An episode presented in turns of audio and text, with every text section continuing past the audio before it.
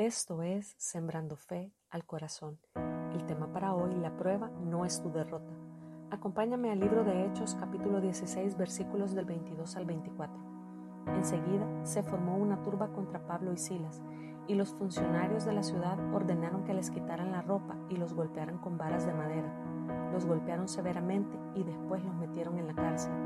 Le ordenaron al carcelero que se asegurara de que no escaparan Así que el carcelero los puso en el calabozo de más adentro y les sujetó los pies en el cepo. Los desnudaron, los golpearon severamente y los encarcelaron. Vaya prueba la que ellos tuvieron que sufrir. Fueron encarcelados a causa de que afectaron los intereses de algunos. Dice el texto que eran amos de una esclava que tenía un espíritu de adivinación y por medio de la adivinación ganaba mucho dinero para sus amos. Ella seguía a Pablo y al resto que gritando, estos hombres son siervos del Dios Altísimo y han venido para decirles cómo ser salvos. Llegó a exasperar tanto a Pablo que él se dio la vuelta y le dijo al demonio que estaba dentro de la joven, te ordeno en el nombre de Jesucristo que salgas de ella. Y al instante el demonio la dejó. Las esperanzas de sus amos de hacerse ricos ahora quedaron destruidas a raíz de eso.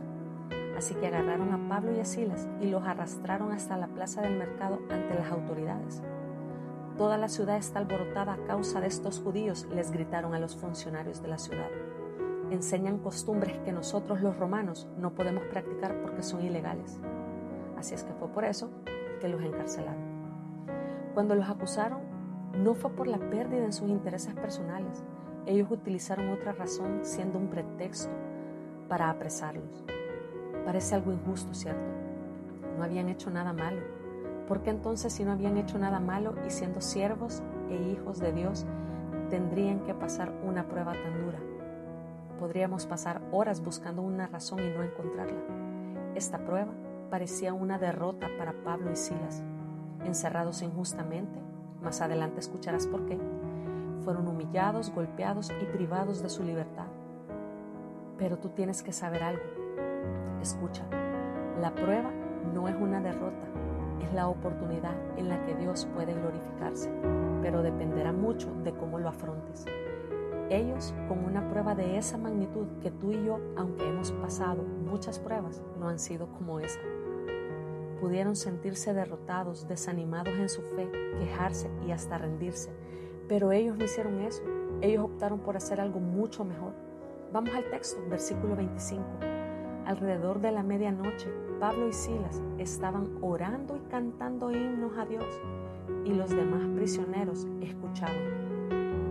¿Cómo actúas tú en medio de la prueba? ¿Te quejas?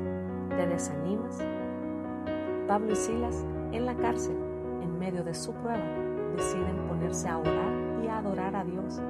El versículo 26 en la versión Reina Valera inicia con tres palabras entonces sobrevino de repente. Cuando ellos oraron y adoraron en ese momento, de repente el poder de Dios entra en escena. Dice el texto que hubo un gran terremoto y la cárcel se sacudió hasta sus cimientos.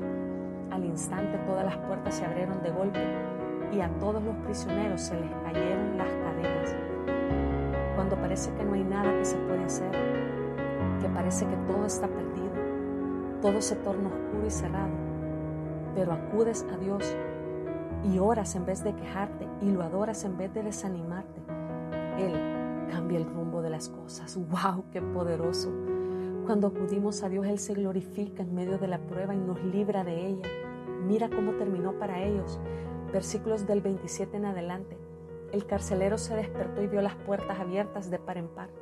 Dio por sentado que los prisioneros se habían escapado por lo que sacó su espada para matarse.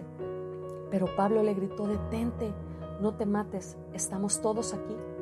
El carcelero pidió una luz y corrió al calabozo y cayó temblando ante Pablo y Silas. Después los sacó y les preguntó, señores, ¿qué debo hacer para ser salvo? Ellos le contestaron, cree en el Señor Jesús y serás salvo junto con todos los de tu casa. Y le presentaron la palabra del Señor tanto a él como a todos los que vivían en su casa. Aún a esa hora de la noche el carcelero los atendió y les lavó las heridas. Enseguida ellos lo bautizaron a él y a todos los de su casa. El carcelero los llevó adentro de su casa y les dio de comer y tanto él como los de su casa se alegraron porque todos habían creído en Dios. A la mañana siguiente los funcionarios de la ciudad mandaron a la policía para que le dijeran al carcelero, suelta a esos hombres. Entonces el carcelero le dijo a Pablo, los funcionarios de la ciudad han dicho que tú y Silas quedan en libertad, vayan en paz. Pero Pablo respondió, ellos nos golpearon en público sin llevarnos a juicio y nos metieron en la cárcel. Y nosotros somos ciudadanos romanos. Ahora, ¿quieren que nos vayamos a escondidas? De ninguna manera. Que vengan ellos mismos a ponernos en libertad. Cuando la policía dio su informe, los funcionarios de la ciudad se alarmaron al enterarse de que Pablo y Silas eran ciudadanos romanos. Entonces fueron a la cárcel y se disculparon con ellos. Luego los sacaron de ahí y les suplicaron que se fueran de la ciudad. Dios tenía un propósito en medio de esa prueba. No solo la fe y dependencia de Pablo y Silas fue probada, ni solo les daría la victoria a ellos. El plan era mucho mayor. Hubo salvación y libertad para los demás que estaban ahí, también para el carcelero y su familia. En medio de tu prueba no solo trae libertad para ti, sino que otros también son alcanzados. ¿Qué hubiera pasado si Pablo y Silas hubieran renegado por la injusticia y se hubieran sentido derrotados? No solo, quizás habrían permanecido más tiempo en la cárcel, posiblemente el propósito no se hubiera cumplido en ese momento no habría llegado salvación para el carcelero y los demás. Cuando enfrentas pruebas, lo mejor que puedes hacer es acudir al único que tiene el poder para vencer y cambiar las cosas a nuestro favor. Ora, adora, Dios se glorificará y traerá libertad a tu vida, pero también a los de tu alrededor, a causa del testimonio en tu vida y la gloria de Dios en ella.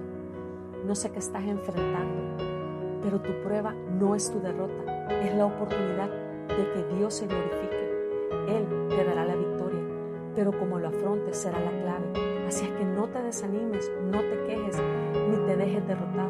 Ora, adora, aférrate a sus promesas. En tu prueba Él se glorificará, obrará con justicia, levantará tu cabeza y te dará la victoria. Que el Señor te bendiga. Esto ha Sembrando.